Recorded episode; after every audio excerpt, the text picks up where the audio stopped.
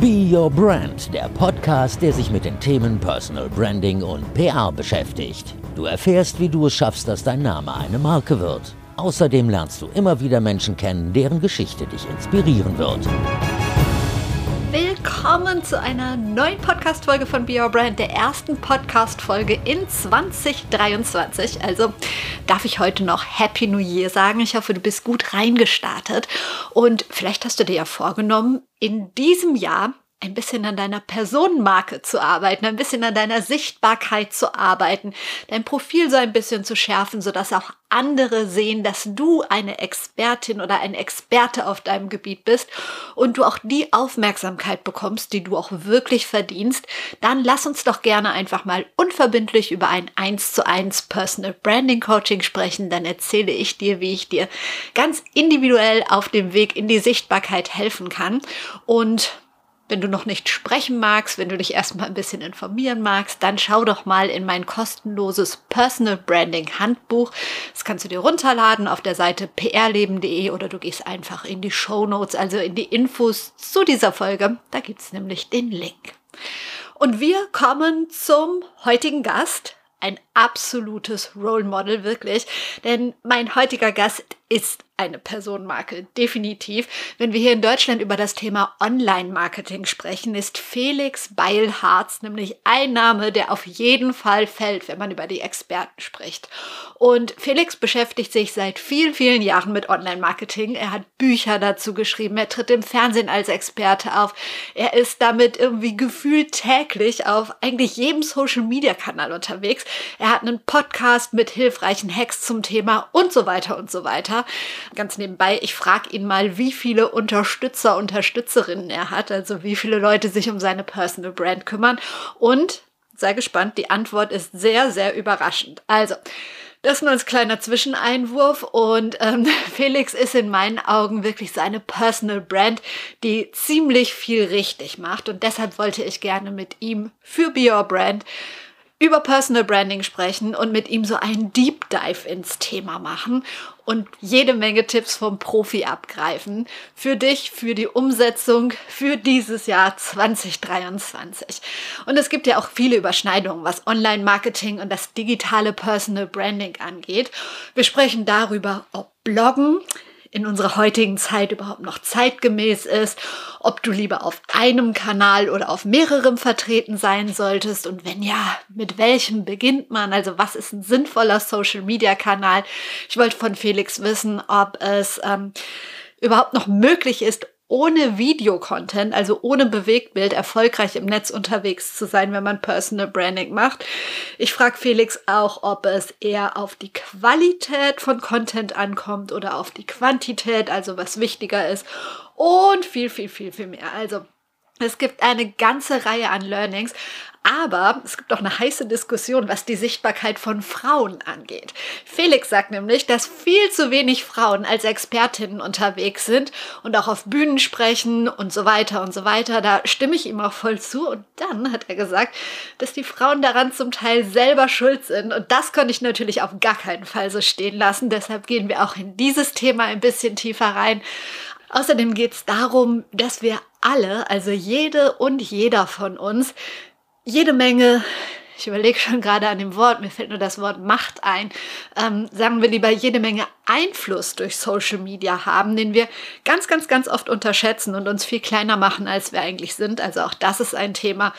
Viel Spaß mit Felix Beilharz bei Be Your Brand. Felix, wir haben eine Weile nach einem Termin gesucht, haben es endlich geschafft und haben gerade gemerkt, wir sitzen irgendwie zwei Kilometer Luftlinie auseinander. Trotzdem sehen wir uns per Zoom.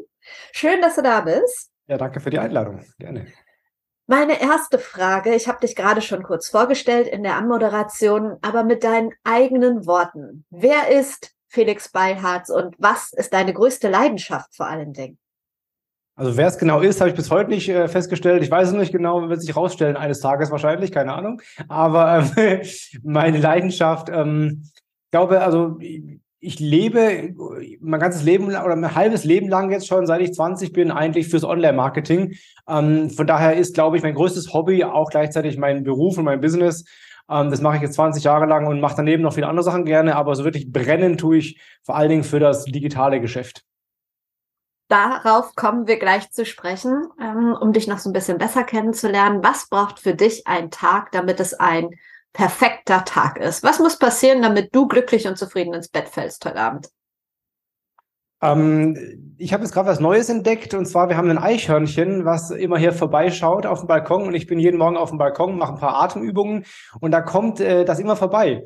Und dann fütter ich das. Und es kommt mittlerweile auch an meinem Bein hochgekrabbelt und so und frisst mir aus der Hand. Das macht mir große Freude, muss ich sagen. Das, äh, also wenn ich so diese, diese Tatzen auf meiner Hand spüre, das ist großartig. Das hat mir schon mal den Tag jetzt ein paar Mal echt versüßt. Das ist ein super Tag. Cooles Wetter wäre geil. Wenn ich am Strand sein darf, wäre das auch wunderbar, was leider halt hier in Köln nicht immer klappt. Aber zumindest ein paar Mal im Jahr wäre das immer ganz schön. Äh, Sonne und äh, dann ein paar paar schöne Kundengespräche, ein paar coole Einnahmen, die so reinflattern, Familie um mich rum, Frau um mich rum, ähm, wenn es geht, ein paar Tiere streicheln, also und wenn ich dann ein bisschen Sport machen kann zwischendurch, dann ist der Tag perfekt. Und was Gutes zu essen wäre auch nicht schlecht. Klingt super. Ähm, du hast gerade schon gesagt, Online-Marketing. Online-Marketing ist ja ähm, ein großes Wort, fast so wie Personal Branding. Ähm, und die Menschen können sich nicht so konkret was drunter vorstellen, habe ich zumindest das mhm. Gefühl. Mhm. Wenn jetzt meine Mutter fragen würde, ja, was macht der jetzt genau? Erklär doch mal und ich dich erklären lassen würde. Was würdest du ihr so erzählen? Was ist dein Job?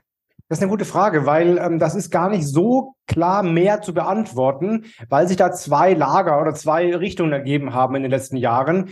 Ähm, als ich angefangen habe, da war Online-Marketing eigentlich wirklich, du hast ein Unternehmen und willst es online vermarkten. Ja, also mit SEO, äh, Google-Optimierung, mit Anzeigen, dann später mit Social Media und so weiter, kriegst du halt Kunden für dein Unternehmen, für dein Geschäft.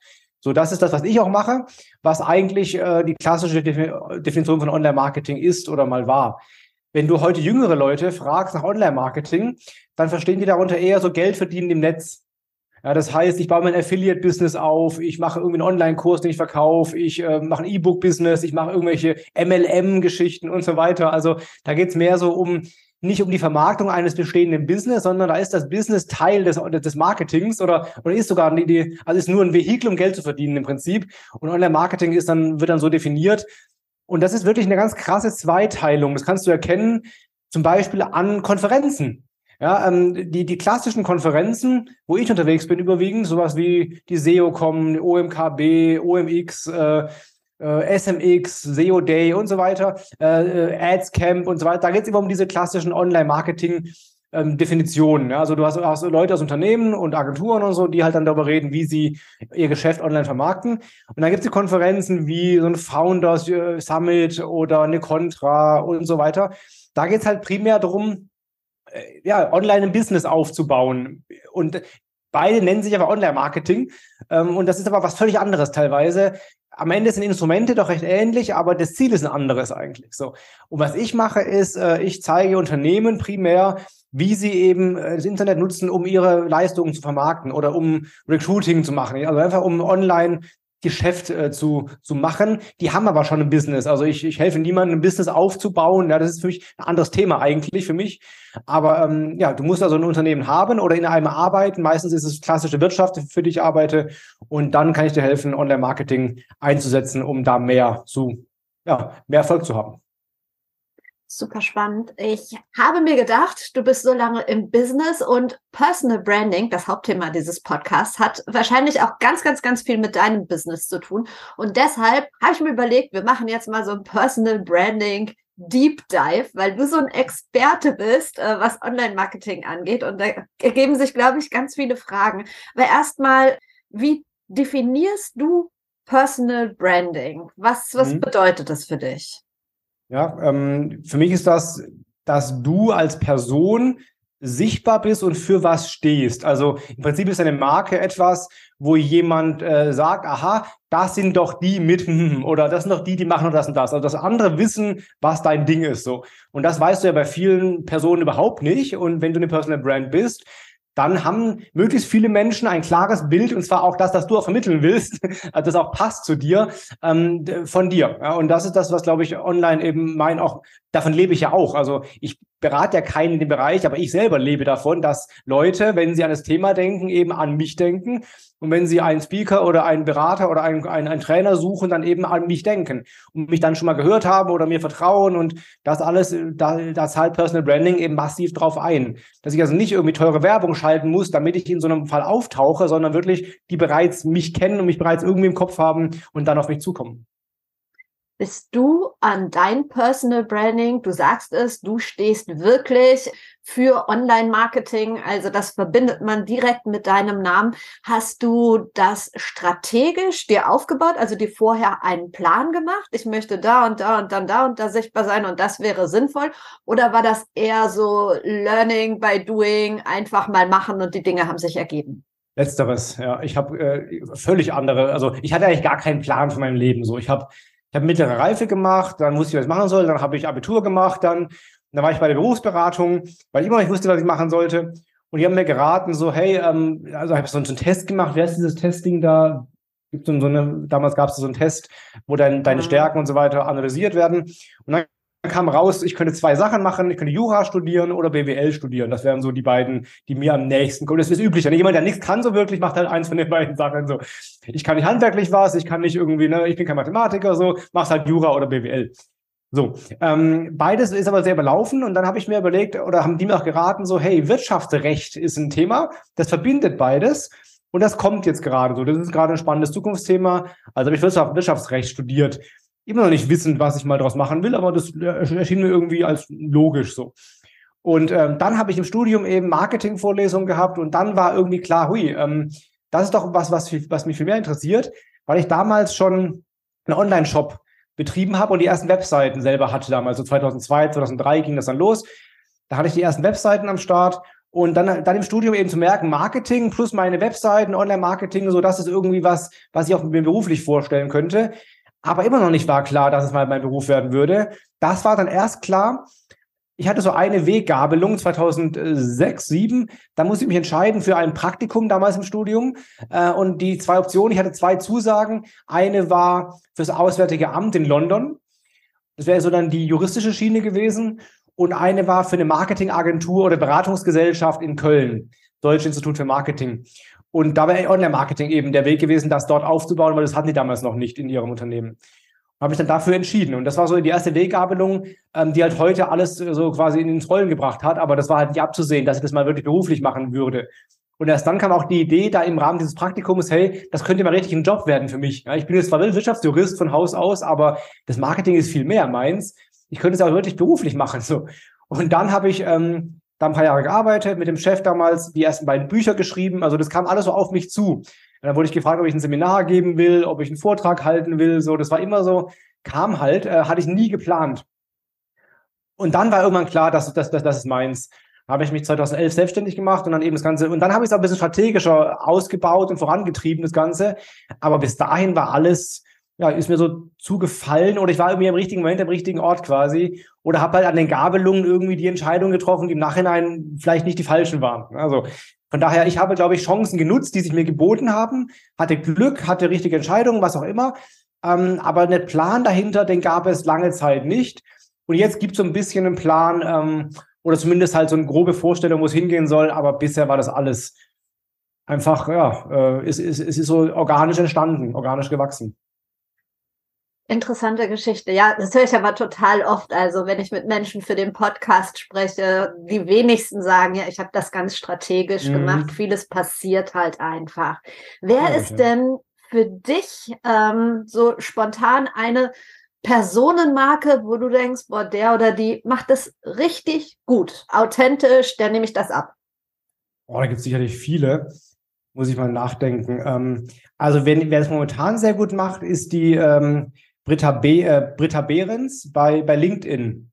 Ja, die macht, hat sie so ein bisschen als, also die hat auch ähm, lange Zeit so, die war ja angestellt bei, ich glaube, bei, bei Piwik äh, Pro damals noch und ähm, dann so nicht für irgendwas Spezifisches, hat sich aber irgendwann entschieden für das Thema äh, Social Selling und dann irgendwann für LinkedIn konkret und hat sich halt dann wirklich spitz auf LinkedIn äh, fokussiert und sich halt echt Namen gemacht da. Und das ist tatsächlich in meiner Bubble äh, für Frauen auch eine, nicht so häufig. Ne? Die meisten so, äh, die man so sieht, die sichtbar sind, sind eher Männer. Ähm, von daher ist es echt ein krasses Beispiel, wie die wirklich in so einem Thema sich so dominant platziert hat. Das finde ich sehr beeindruckend. Und da gibt es auch viel zu wenige von, die das so machen. Also, wenn man guckt, so auf Konferenzen schaut, ich bin ja auch in der Fachbeirat einer, einer, einer Konferenz und wir suchen händeringend Frauen, aber es ist gar nicht so einfach, also jemanden zu finden, der sich auch platzieren will und sich auch einen Namen machen will, auch nach vorne sich traut. Also all diese, weil können tun das viele. Aber so wirklich diesen Drive haben Frauen teilweise nicht oder halt kriegen wir Hindernisse in den Weg gelegt. Beides wahrscheinlich. Ja. Und, und das, glaube ich, das hat Britta extrem gut gemacht, dass sie sich da so einen Namen gemacht hat. Äh, das ist, finde ich, sehr inspirierend. Sie haut richtig viel Content raus, sie ist immer sichtbar, sie nutzt LinkedIn sehr strategisch, sehr sinnvoll, sehr gut. Da gucke ich mir auch was ab bei ihr. Das finde ich fantastisch, was sie da macht. Ja. Schönes Beispiel. Ähm, mit Britta habe ich auch gesprochen für den Podcast. Verlinke ich direkt mal die Folge.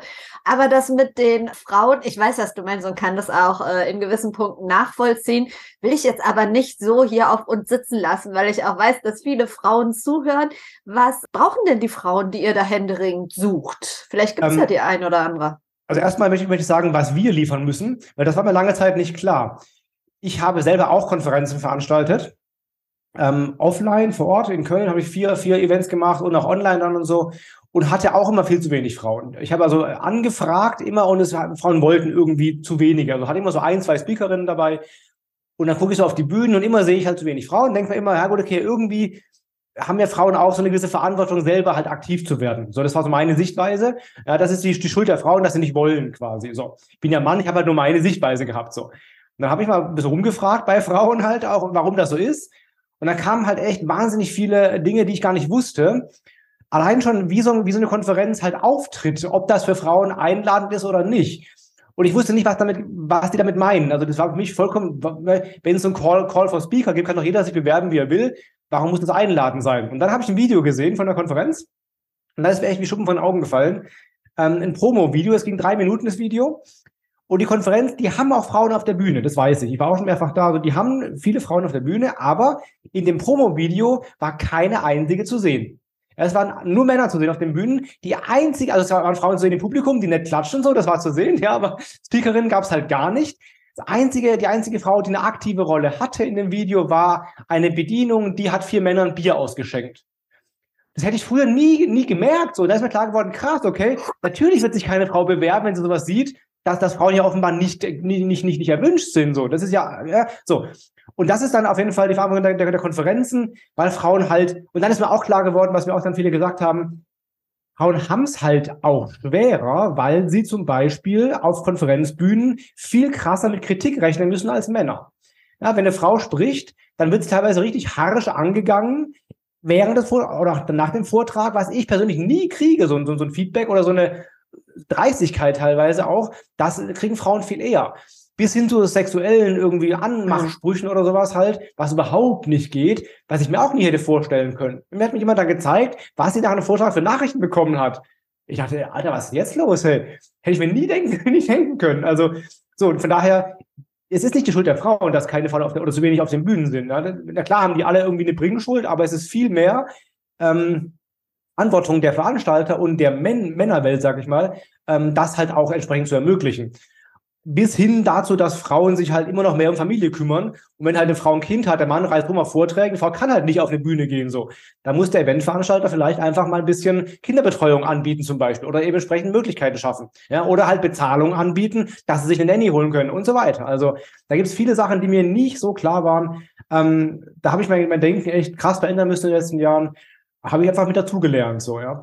So, das, das ist der Punkt, äh, warum ich glaube, dass es zu wenig Frauen sind.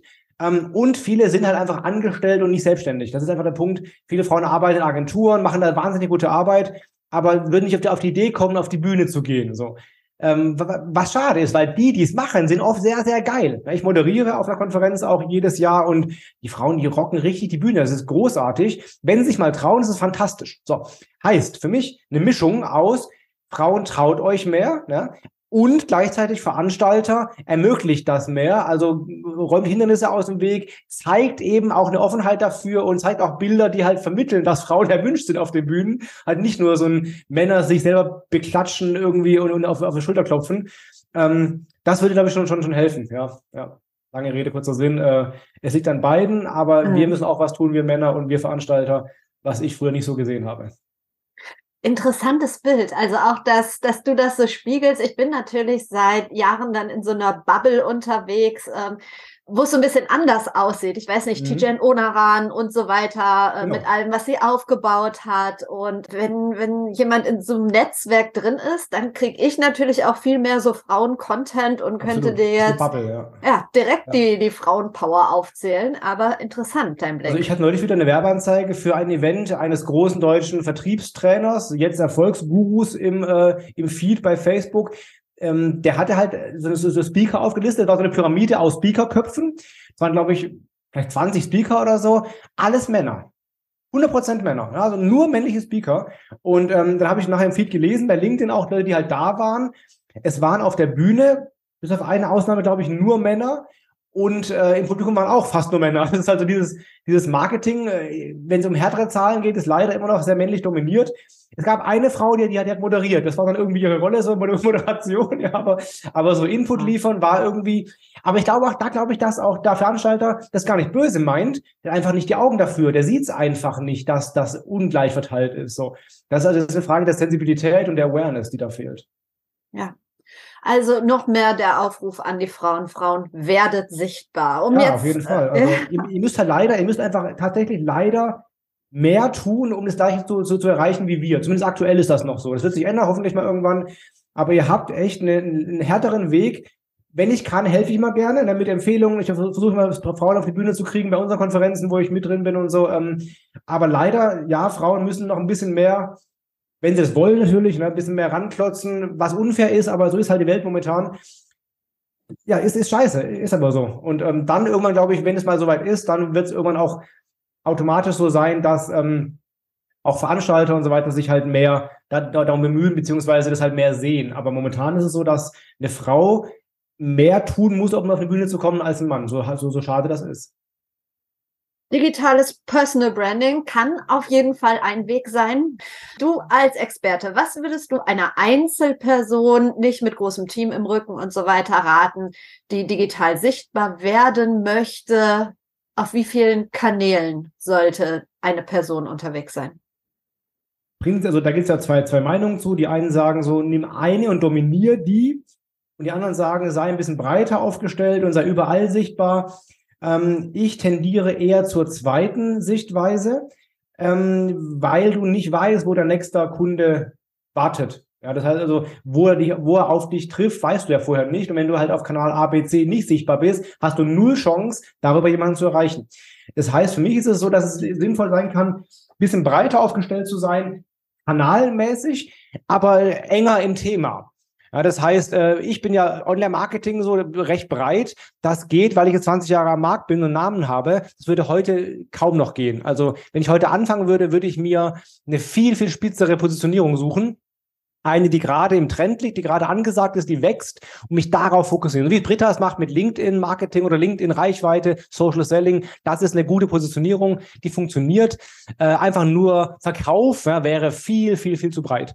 Ähm, da, da wird es sehr, sehr schwierig, dafür einen Namen zu kriegen. Das heißt, mein Rat wäre da, ähm, nimm dir eine spitze Positionierung zu einem angesagten Thema, mach dich da äh, sichtbar und dann halt von mir aus mit dem gleichen Content erstmal auf allen Kanälen. Hauptsache, du bist da sichtbar. Also, ne, mach zum Beispiel Karussellposts, hau die bei LinkedIn und bei Instagram raus, mach Videoschnipsel, hau die bei TikTok, bei Instagram, bei äh, YouTube Shorts, bei LinkedIn raus. Erstmal auf allen Kanälen ähnlich, weil es anders vom, von den Ressourcen her gar nicht handelbar ist. Und dann siehst du ja auch, wo kommt es an, was funktioniert gut. Und in vielen Fällen so, dass du nachher merkst, krass, TikTok geht voll gut, hätte ich gar nicht gedacht, dann mache ich da halt mehr. So, aber weißt du vorher nicht. Hättest es nicht probiert, hättest es nie rausgefunden. Das heißt, ähm, wenn nicht die, die Ressourcen bestehen, alle Kanäle separat zu bespielen, nimm dir ein paar Kanäle und bespiel die einfach mit doppeltem Content, da Facebook einfach äh, recyceln und dann guck, wo kommt es am besten an, wo ist deine Crowd wirklich unterwegs und dann seid da verstärkt aktiv. Das wäre so mein Rat. Sich auf einen Kanal zu fokussieren, kann man machen, heißt aber, auf allen anderen Kanälen bist du null sichtbar und hast null Chancen, überhaupt von jemandem gesehen zu werden. Und bei mir ist das so zum Beispiel, ich mache jede Woche äh, immer so ein News-Video mit sieben aktuellen News der letzten Woche. Und ähm, die Videos, die haue ich über auf allen Kanälen raus. Und den, die Audiospur haue ich als Podcast raus. Einfach als Recycling quasi dieses Contents. Und wenn ich Kunden kriege, die, da, äh, die, die darauf hinweisen beim Buchen, woher, ne, dass sie über diese Videos gekommen sind, die kommen immer über den Podcast, nicht über die Videos, lustigerweise. Von daher hätte ich da den Podcast nicht, hätte ich die Kunden gar nicht bekommen, obwohl ich es nicht, ich habe nicht die großen Aufrufzahlen, das eher nicht. Aber Kunden kommen dann darüber und, und nicht so sehr über die Videos. Das ist ganz spannend. Ich kann es aber, weiß aber nur, weil ich halt den Podcast habe. So. Also von daher generell ein bisschen breiter zu sein in den Kanälen, halte ich für sinnvoll. Spitzer im Thema ist aber äh, eher hilfreich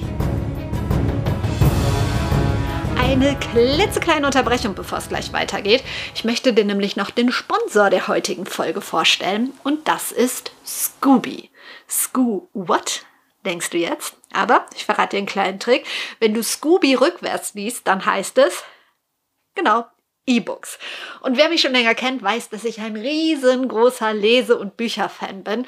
Und inzwischen bin ich ein noch größerer Fan von E-Books. Früher habe ich immer so gedacht, dass ich nur normale Bücher lesen will. Also diese Bücher, die so schön schwer in der Hand sind und man so weiterblättert und dann so sehen kann, wie viel man schon gelesen hat. Aber seit ich Weihnachten damals einen E-Reader bekommen habe, hat es keine zwei Tage gedauert und ich wollte nie wieder anders lesen. Der einzige Nachteil beim E-Reader ist nur, dass die Bücher Bücher teurer sind als gebrauchte, die ich mir früher immer geholt habe. Und deshalb bin ich so ein großer Fan von der App Scooby. Da muss ich mir die Bücher nämlich nicht mehr alle kaufen, sondern ich kann sie mir ausleihen. Und das ganz ohne speckige Seiten oder Eselsohren oder Fingerabdrücke und dieses Ganze, ja, was an normalen Büchern dran ist. Scooby ist eine Bibliothek mit über 400.000 E-Books. Darunter gibt es auch jede Menge Spiegel-Bestseller und die Bücher sind halt einfach rund um die Uhr verfügbar. Fast 5000 Verlage beliefern die App inzwischen und es gibt unterschiedliche Abo-Modelle. Also du kannst dein Abo entweder für ein Jahr oder monatlich abschließen und natürlich auch dementsprechend wieder kündigen. Und vielleicht gehörst du ja auch zu denjenigen, die sich für dieses Jahr vorgenommen haben, ein bisschen mehr zu lesen.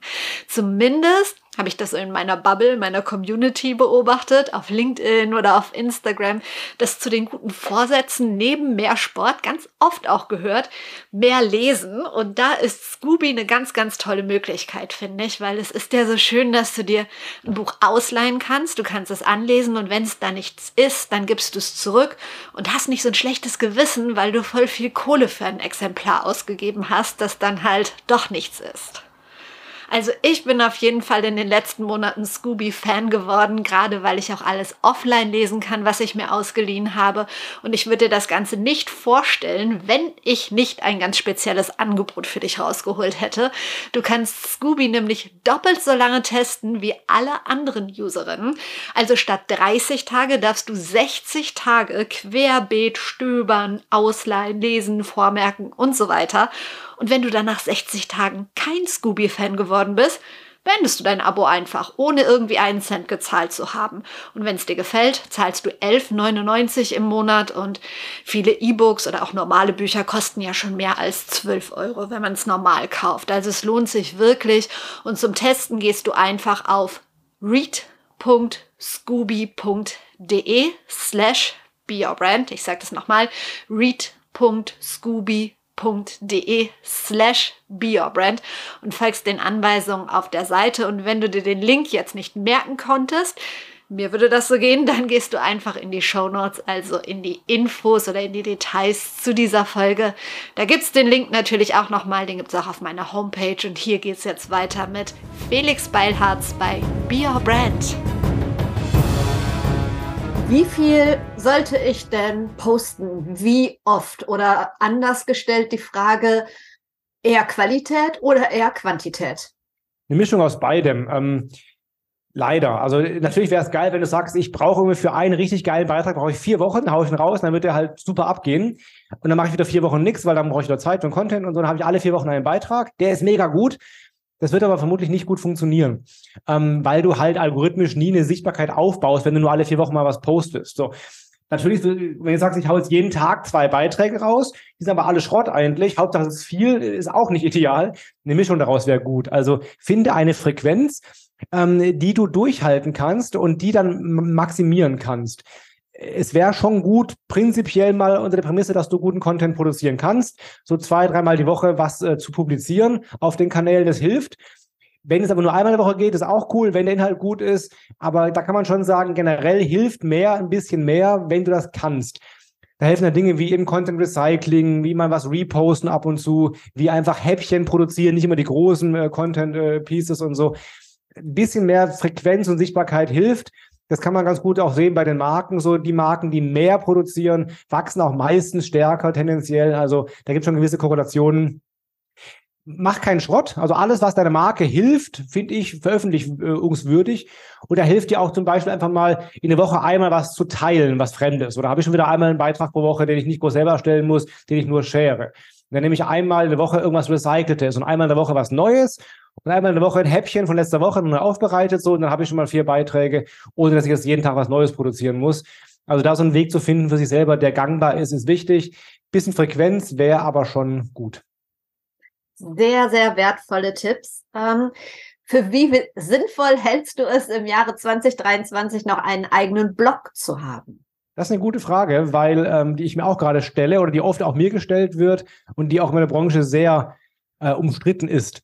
Ähm, es, äh, prinzipiell halte ich es für sinnvoll, eine, einen eigenen Content-Kanal zu haben, der unter meiner Hoheit liegt mit dem, mit dem Sinn, dass es vor allen Dingen über Google halt nachher auffindbar ist. Also diesen Kanal Google bespielst du halt mit eigenen Content-Plattformen, kannst du bespielen. Da bringt dir Social Media nicht wirklich viel.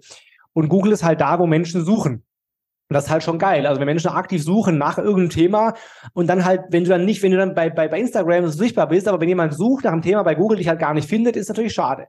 So, das heißt, ähm, ja, ich glaube, es ist immer noch sinnvoll, gerade für so ein bisschen erklärungsbedürftige Sachen, ein bisschen, wo man tiefer gehen, sich informieren will, so da auch eine Art Blog zu haben, wo man thematisch einfache Sichtbarkeit erzeugt und dann darüber eben auch eine Leads generiert, darüber auch dann wiederum Social Following aufbauen kann und so weiter.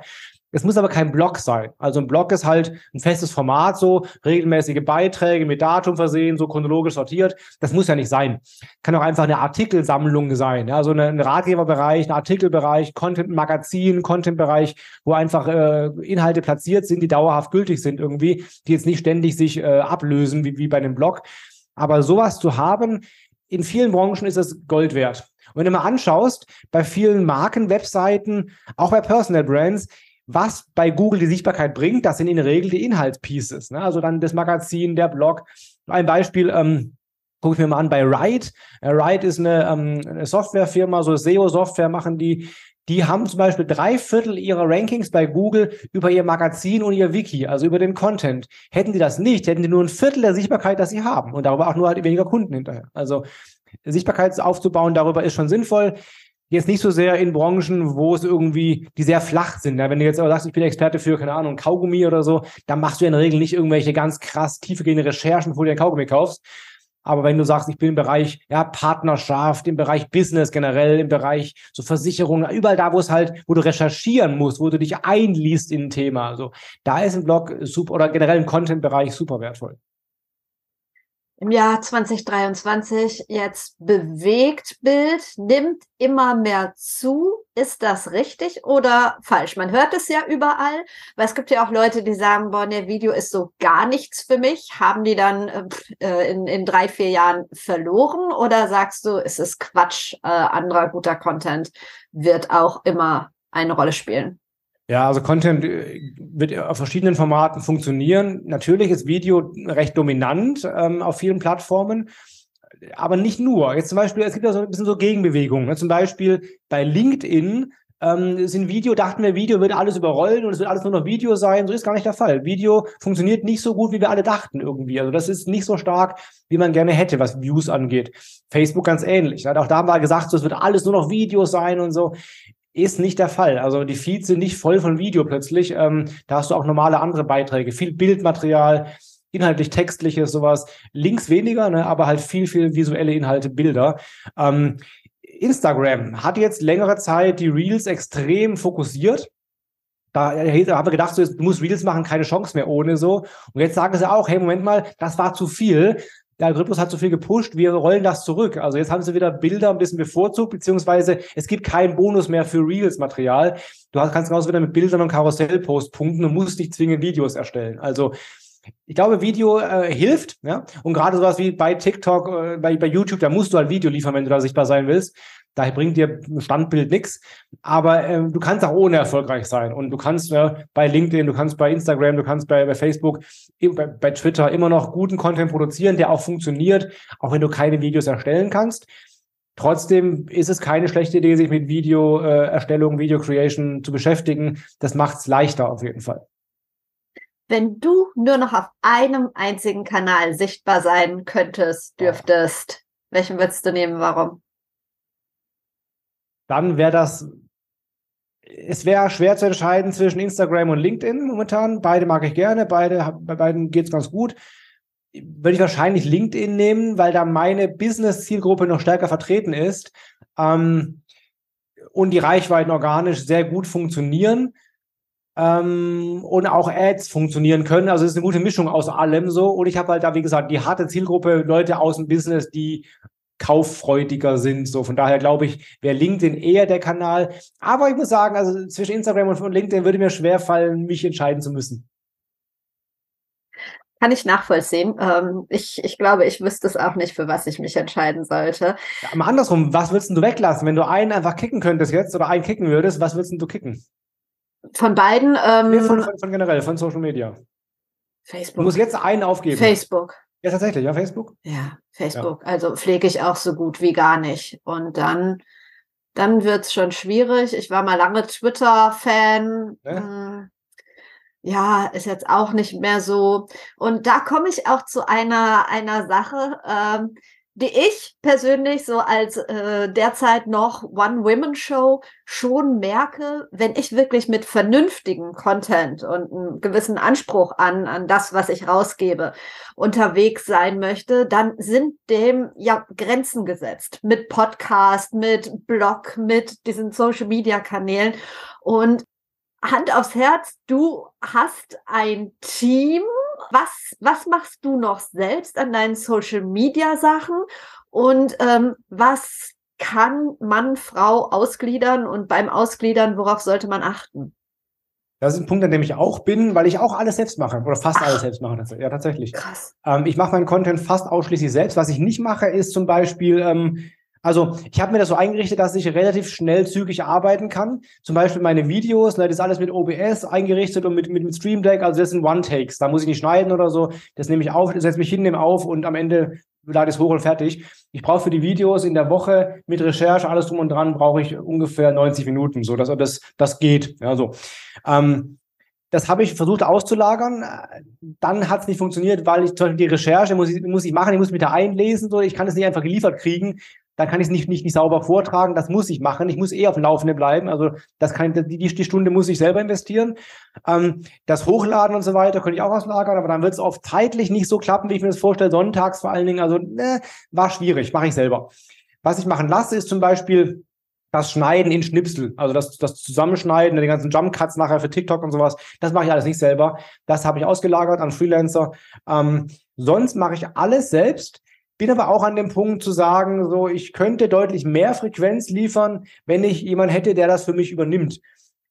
Da bin ich aber nicht wirklich weitergekommen, wie das für mich aussehen kann, ähm, sodass es für mich auch funktioniert und auch auf, auf dem Niveau funktioniert, wie ich es gerne hätte. Ich gebe schwer Sachen aus der Hand, so es fällt mir sehr schwer, äh, Kontrolle abzugeben.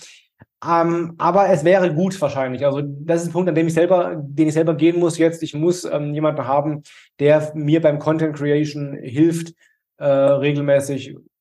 Vielleicht auch einfach, dass ich Ideen liefere oder ich die Inhalte liefere und der macht da was, was Schönes draus oder so. Sowas wäre wär gut, ja. Also ja. meine Meinung ist, ähm, inhaltlich sollte es schon von dir kommen, weil du halt die Expertin, der Experte für das Thema bist. Mhm. Jemand, der sich, also ich kenne Leute, die dann ihre Blogbeiträge wirklich schreiben lassen komplett. Ich finde, das merkt man. Also ich finde, das liest man, wenn es ein Texter gemacht hat, der halt einfach das Thema ein bisschen recherchiert und sich ein und dann was schreibt oder eine wirklich eine, wirklich eine Expertin schreibt. Ich finde, das kann man in vielen Fällen erkennen. Das finde ich nicht so geil. Aber zum Beispiel das Umformulieren in schöne Beiträge, wäre das wäre wär technisch. Ich, ich schreibe sehr schnell und sehr flüssig. Das, das liegt mir. So, da brauche ich jetzt keine Hilfe für unbedingt. Wer das nicht so gut kann, da wäre es gut, jemanden zu haben, du, du, schreibst, du schreibst das vor, rollst es runter quasi, jemand macht daraus einen schönen Text. Das wäre zum Beispiel gut. Ja, oder äh, Bildbearbeitung so. Das ist was, das frisst mega viel Zeit. Wer, wer Videos bearbeiten will, so das frisst Zeit ohne Ende. Das sind alles Dinge, die ich rausgeben würde. Inhaltlich sollte schon von der Person selber kommen, meines Erachtens. Absolut, sehe ich auch so. Und interessant, dass du das alles selber machst. Das hätte ich, äh, hätte ich nicht gedacht, aber weil es so authentisch ist, dachte ich, ich frage dich mal nach den Tipps, wie ja, du diese Leute bekommen hast. Ähm, ich finde es halt wahnsinnig schwierig, aber ich bin da ähnlich wie du. Also dann mache ich es lieber selber und weiß, dass es vernünftig ist. Vielleicht bin ich auch nicht so gut im Briefen. Ähm, ich habe bisher auch noch keine Person dafür gefunden. Naja. Das frisst, das frisst halt schon Zeit, ne? das ist klar. Ähm, da, was für mich halt der Schlüssel war, war einfach den Tagessatz hochzuschrauben sodass ich ähm, weniger arbeiten muss, sage ich mal. Also ne, ich mache jetzt also einen Tagessatz, dass ich halt nicht jeden Tag unbedingt verkaufen muss, sondern auch eben nur mit zwei Tagen in der Woche gut, gut leben kann.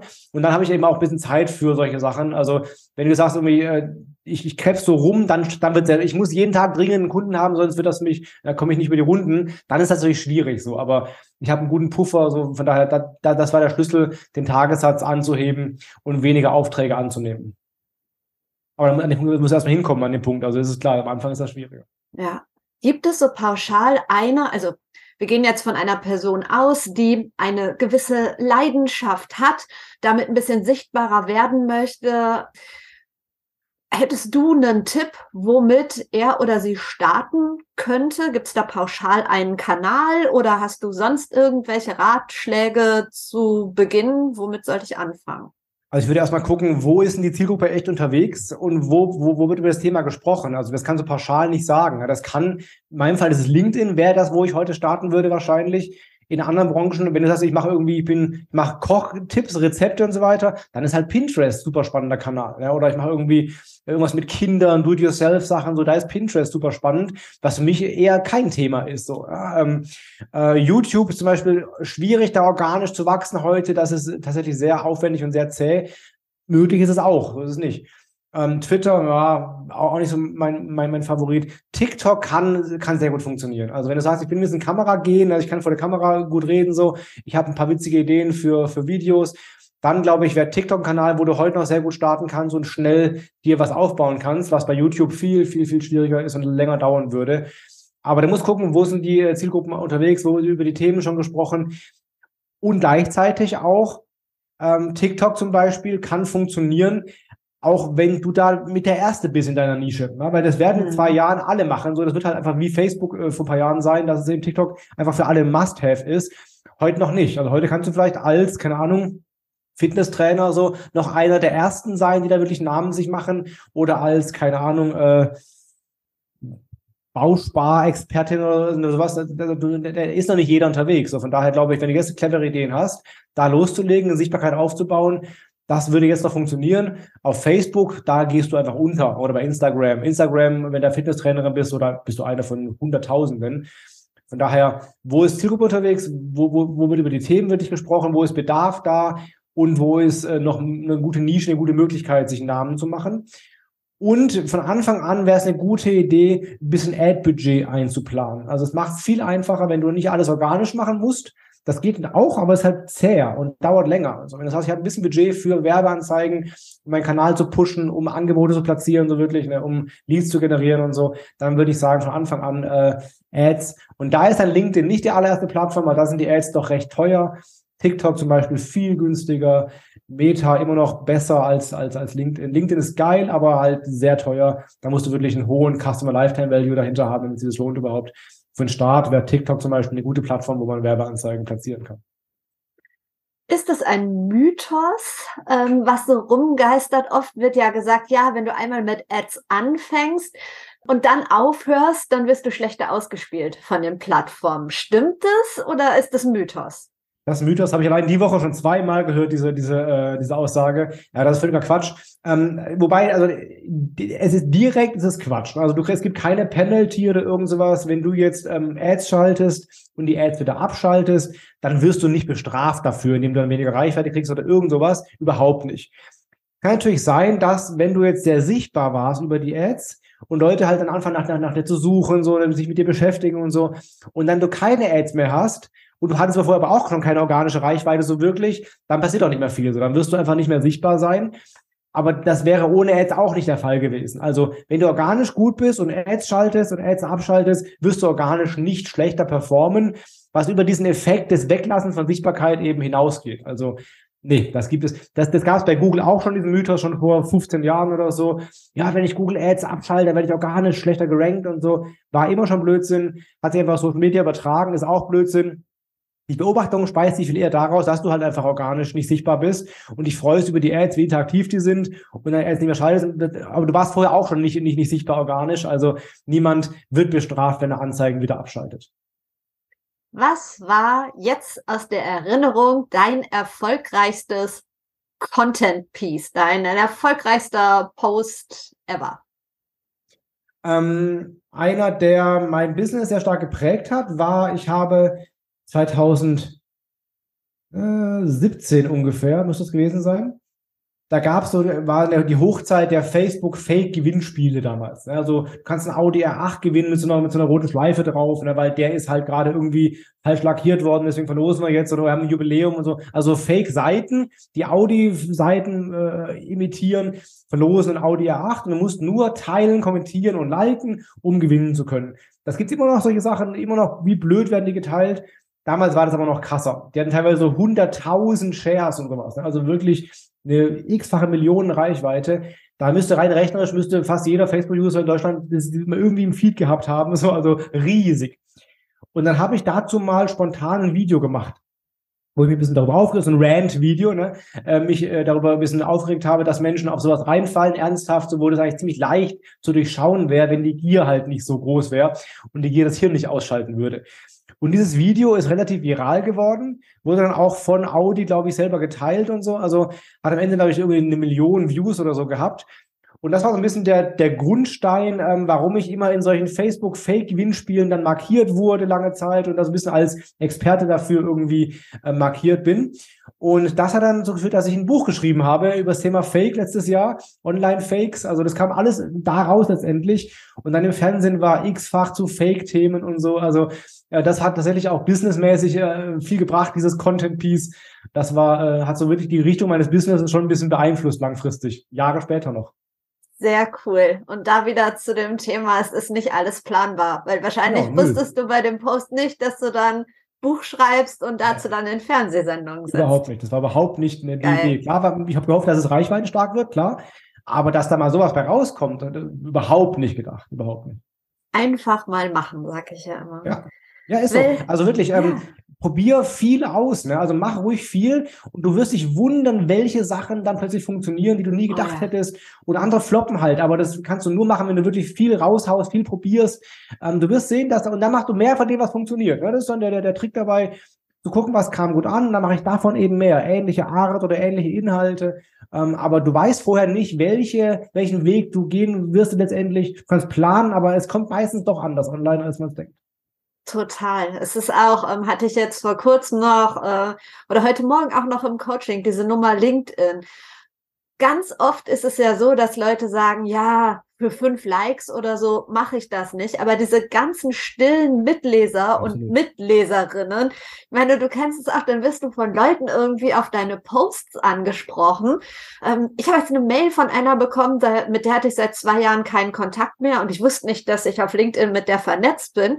Und die schreibt mir, ja, dass sie diesen Weg so spannend findet, ob wir mal wieder telefonieren können und so. Ich wusste nicht, dass die einen einzigen meiner Posts gelesen ja. hat, ähm, die, die liked nichts, die kommentiert nichts und das ist halt so oft. Ich glaube, 94 Prozent kann jetzt ein bisschen runtergegangen sein. Bei LinkedIn sind stille MitleserInnen. Verrückt. Ja, ja, es ist wirklich so. Ähm, wir sind ein bisschen auch teilweise von Zahlen so ein bisschen verwöhnt. Also jetzt sagst irgendwie, ja, meine Posts bei LinkedIn, die sehen immer nur so 100 Leute zum Beispiel, wenn es hier jemand, jemand sagen würde. Das, das macht alles gar keinen Sinn. Dann machen wir uns mal kurz klar, was es heißt. Ja, du hast jeden Tag einen Post und jeden Tag 100 Menschen sehen deine Beiträge. Da hätten wir vor 20 Jahren uns die Finger nachgeleckt, einen Kanal zu haben, wo ich kostenlos jeden Tag 100 Menschen erreichen kann aus meiner Zielgruppe heraus, die meine Beiträge sehen. Das ist richtig. Du kannst im normalen Leben das nicht. Wo kannst du jetzt offline spontan 100 Menschen erreichen? Ja. Kannst du nicht, kannst du nicht. wenn du die anrufen würdest, würdest du da Tage dran sitzen.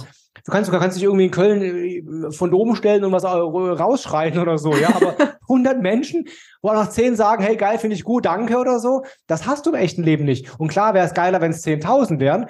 Wird es irgendwann auch, aber anzufangen mit 100 und dann einfach dran zu bleiben. 100 ist eine geile Zahl für jemanden, der sonst null hätte. Also, ja, ja natürlich. Ähm, die meisten machen aktiv nichts, aber es, es beeinflusst Menschen doch. Und das merke ich so oft, wie du gerade gesagt hast, dass Leute nachher irgendwie kommen nach Vorträgen von mir und meinen, hey, so, ich lese deine Beiträge seit Jahren, vielen Dank dafür. Haben nie kommentiert, haben nie geliked irgendwie, aber die hat es offenbar erreicht und dann ist es doch geil. Total, total. Was würdest du sagen, drei Dinge, die für einen guten Social Media Post unerlässlich sind? Was sollte ich möglichst beachten? Erstens, passt sich ein bisschen an die Regeln des Kanals an. Ja, also ähm, sprich die Sprache, die da, die da gesprochen wird, ob der Post jetzt länger oder kürzer ist und so, das sind alles Sachen, die vom Kanal abhängen. Ähm, also da sich darauf zu fokussieren, ist wichtig, den Kanal einfach, das mit bei TikTok zum Beispiel, ja, so also Videos, die bei, vielleicht bei, keine Ahnung, so klassische YouTube-Videos, die würden bei TikTok vielleicht gar nicht funktionieren, weil es eine andere Ansprache ist, eine andere Art ist einfach. Ähm, also sei, versuch den Kanal ein bisschen zu treffen, das, was da passiert, die Sprache, die da gesprochen wird, das hilft sehr, sehr, sehr, sehr stark. Ähm, Frequenz macht, wie gesagt, Sinn, also hau nicht nur einen raus, denk darüber nach, ob du aus dieser Idee noch zwei, drei, fünf weitere Posts machen kannst. Das ist oft möglich, mach dann vielleicht eine Reihe draus einfach. Aber das Wichtigste ist, ich nenne das immer, ähm, versuche so Spiegelposts zu machen. Spiegelpost heißt Posts, in denen deine Zielgruppe sich wiedererkennt, wo die sagen, krass, das bin ja ich, genau so ist es, danke. Das ist der Grund, warum Memes so gut funktionieren. Ja, Memes werden wahnsinnig viral, weil wir uns darin wiedererkennen, weil wir weil, weil die Memes ein Sprachrohr sind für unsere Emotionen, für unsere Gedanken, unsere, unsere Eigenschaften, Eigenheiten, so. Das, damit teilen wir quasi der Welt mit, wie wir eigentlich sind. Guck dir mal zum Beispiel an beim Musikhaus Thomann, ja, auf Facebook zum Beispiel, Instagram, auch auf Facebook ist noch deutlicher zu sehen. Die machen immer zwei Arten von Beiträgen. Werbliche Beiträge für Angebote und so, die kriegen meistens so 15, 20 Likes vielleicht.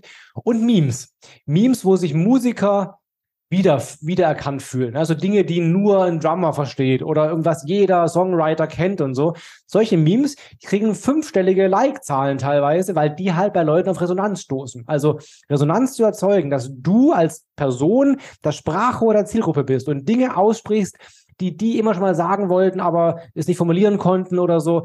Ja, Dinge, du verstehst die. Wenn, wenn, wenn das Gefühl rauskommt, dann wird ein Post-off sehr, sehr stark. Also denk darüber nach, ähm, kannst du ein Sprachrohr deiner Zielgruppe sein, Guck dir sowas wie Made My Day an, diese Seiten, diese Viral-Seiten. Bei Facebook wahnsinnig viral, weil es immer so, ich, wenn ich, bla bla bla. Ja, oder ähm, die geben sehr oft Posts, die in der Ich-Sprache formuliert sind, mit irgendwelchen verrückten Eigenschaften, wo halt tausende Menschen sagen, ja, genau, das bin ich, so bin ich auch.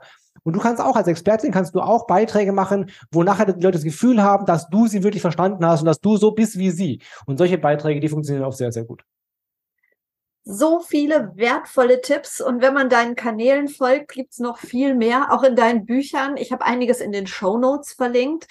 Bevor ich dich entlasse, habe ich noch drei Abschlussfragen, die jede und jeder gestellt bekommt.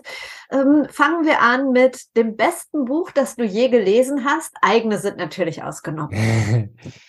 Ähm, ein Buch, was sehr underrated ist, das kennt hier in Deutschland fast keiner irgendwie, gibt es auch nur auf Englisch, glaube ich. Uh, The Millionaire Fast Lane von MJ DeMarco. Gibt es auf Deutsch nicht. Millionär Fastlane. Ähm, das klingt ein bisschen reißerisch so, aber es ist ein sehr, sehr gutes Businessbuch, das sehr viele Mythen, die man so ähm, glaubt, zerlegt. Äh, bezüglich Business und Geld und so weiter. Ähm, zum Beispiel nur, ähm, dass man mit dem Zinseszinseffekt reich werden würde. Ja, das, das hört man auf jedem Finanzkanal. Dann zeigt man mal einen, der damit reich geworden ist. Und der, der nicht 80 ist. Ja, so, also du wirst nicht reich mit Zinseszins. Wenn du Geld hast, dann hilft der dir reich zu bleiben. So, dann, dann ist es spannend. Aber Geld aufbauen geht nur mit Business oder mit Verkauf oder mit anderen Maßnahmen, die halt schnell Geld produzieren, weil du halt nicht in 50 Jahren erst Geld haben willst, sondern eben am besten in fünf Jahren oder in zehn Jahren. Und alle, die heute reich sind, alle sind in weniger als zehn Jahren reich geworden. Dann guck dir mal die reichsten Menschen der Welt an. Also einer Ausnahme vielleicht Warren Buffett, aber sonst sind die alle durch ihr Business reich geworden. Und zwar innerhalb von wenigen Jahren und nicht in 50 Jahren sparen und Coupons ausschneiden und so. Also ja, von daher, er sagt halt, ähm, äh, schnell, also äh, dieses Get Rich Quick, ja, das ist gar nicht schlimm oder, oder nicht, nicht, nicht, nicht falsch. Get Rich Easy ist der falsche Weg. Ja, also Aha. das ist dann oft ein Versprechen, was in die Irre führt. Also leicht ist es nicht, aber schnell darf es durchaus sein. Und solche Mythen werden da zerlegt. Sehr, sehr geil geschrieben. Ähm, auf, auf jeden Fall äh, in, in, in so eine Metapher verpackt, damit so drei Spuren, so der, der Gehweg und die normale Straße und die Fast Lane, so was eignet sich für was. Sehr, sehr wertvoll. Das wäre mein Hauptbuch, was ich empfehlen kann, was die wenigsten wahrscheinlich gelesen haben, was sich aber sehr lohnt. Klingt super interessant, gab es auch noch nicht, diesen Buchtipp. Ja. Ähm, Gibt es in deinem Leben ein ganz bestimmtes Role Model? Falls ja, wer ist das? Oh, ich habe verschiedene Role Models so für ähm, für einzelne Bereiche. Ich habe jetzt kein so übergreifendes, weil ich habe festgestellt, so äh, Never Meet Your Heroes stimmt wirklich oft. Also äh, wenn ihr den, ich habe schon einige dann auch kennengelernt, die sind dann oft nicht so cool, wie man es vielleicht gedacht hat auch. Aber so, was ich, wenn ich sehr krass finde, ist Arnold Schwarzenegger tatsächlich. Ähm, der hat damals mich zum Sport gebracht. Ich war früher sehr unsportlich, also mit 14 immer so, wirklich konnte ich mal 1000 Meter in, in, im Schulunterricht durchlaufen, musste immer so zwischendurch Pause machen und also ich war sehr unsportlich. Und da habe ich angefangen zu trainieren, danke einem Buch von ihm halt. Aber so prinzipiell, was der halt ähm, erreicht hat, ist einfach meines Erachtens un unvergleichlich. Das gab es noch nicht vorher, auch seitdem nie wieder. Auf so vielen verschiedenen Bereichen so krass erfolgreich zu sein. Wenn du überlegst, der kommt aus dem Nichts, aus einem kleinen Bergdorf in Österreich, aus armen, ärmlichen Verhältnissen. Polizist war der Vater so, also wirklich kleinste Verhältnisse, wird dann der bekannteste Bodybuilder seiner Zeit, der erfolgreichste seiner Zeit und eigentlich wahrscheinlich auch der bekannteste aller Zeiten wahrscheinlich. Ähm, dann ist er damals schon Immobilienmillionär geworden, schon bevor er berühmt war. Das weiß fast keiner. So, der war da auch schon businessmäßig sehr, sehr erfolgreich, nebenbei eigentlich nur.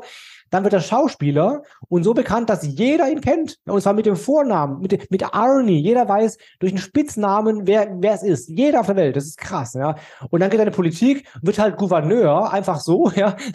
Und ähm, dann wird er, dann denken sie nach, ob sie nicht die, die Verfassung ändern, damit er Präsident werden kann. So, also das ist schon echt abgefahren in wie vielen Bereichen der Mann äh, Erfolg hat, in wie vielen verschiedenen Bereichen. Mega inspirierend. Absolut. Habe ich so noch gar nicht drüber nachgedacht. Meine letzte Frage ist eher eine Bitte. Ich lasse mir sehr gerne Menschen vorschlagen von meinen Gästen, mit denen ich mal über das Thema Personal Branding, den eigenen Weg, die persönliche Sichtbarkeit vielleicht auch sprechen könnte. Hast du zwei Personen, wo du sagst, ach, das könnte doch mal interessant sein? Also die Britta habe ich ja schon gesagt, mit der hast du schon gesprochen, deswegen ist das genau. zu spät. Ähm, ich nenne dir eine, die am Anfang steht dieses Weges, vielleicht ganz spannend, und zwar die Anna Majerecki. Ähm, mit der habe ich gerade einen LinkedIn-Ads-Kurs zusammen gemacht und die fängt gerade auch an, so ein bisschen auf die Bühnen zu gehen und ähm, sich halt Namen zu machen im Bereich LinkedIn-Ads. Auch sehr spitz fokussiert, ähm, aber sehr, sehr clever. Die kann dir, glaube ich, so ein bisschen ganz gut erzählen, wie es bei ihr gerade so aussieht am Anfang eines solchen Weges, weil die halt genau diesen Weg halt jetzt gerade anfängt zu, äh, zu gehen. Und dann äh, sprich mal mit dem ähm, Sascha Zöller. Der äh, hat den Weg ins Fernsehen geschafft. Ich bin ja auch im Fernsehen recht häufiger mal, aber der ist tatsächlich immer, also oft im Fernsehen, immer bei Sat 1 Frühstücksfernsehen, äh, und zwar zum Thema Technik-Gadgets. Ja, hat den Spitznamen Cyber Sölli bekommen, also äh, Zöllner Cyber Sölli und ist da wirklich teilweise einmal eine Woche irgendwie äh, zu sehen als als fast ein festes Mitglied irgendwie dieser dieser, dieser Gruppe zum Thema Technik Gadgets. Ähm, spannende Entwicklung, was er gemacht hat und wie er es geschafft hat, im Fernsehen zu kommen, so groß und so. Glaube ich auch ganz cool mal zu, zu hören. Gute Idee, gute Vorschläge. Vielen Dank für deine Zeit, für deine ganzen Tipps, die du gegeben hast und alles Gute. Danke dir und sehr gerne. Das war's mit Be Your Brand. Ich hoffe, diese erste Folge in 2023 hat dir gefallen. Mehr Infos zu Felix und auch mehr Infos zu unserem Sponsor, zu Scooby. Ich habe es schon gesagt, ich kann dir nur empfehlen, teste wirklich mal dieses kostenlose 60 Tage Probeabo. Mehr Infos findest du in den Show Notes, also in den Details zu dieser Folge. Da gibt's auch noch mal den Link zum kostenlosen Personal Branding Handbuch. Lad sie dir gerne runter und wenn du Lust hast, an deiner Personenmarke, an deiner Personal Brand zu arbeiten, intensiv in einem 1 zu 1 Personal Branding Coaching, dann melde dich gern bei mir. Dann machen wir dich flott und fit in diesem Thema, genauso, dass es dir auch Spaß macht.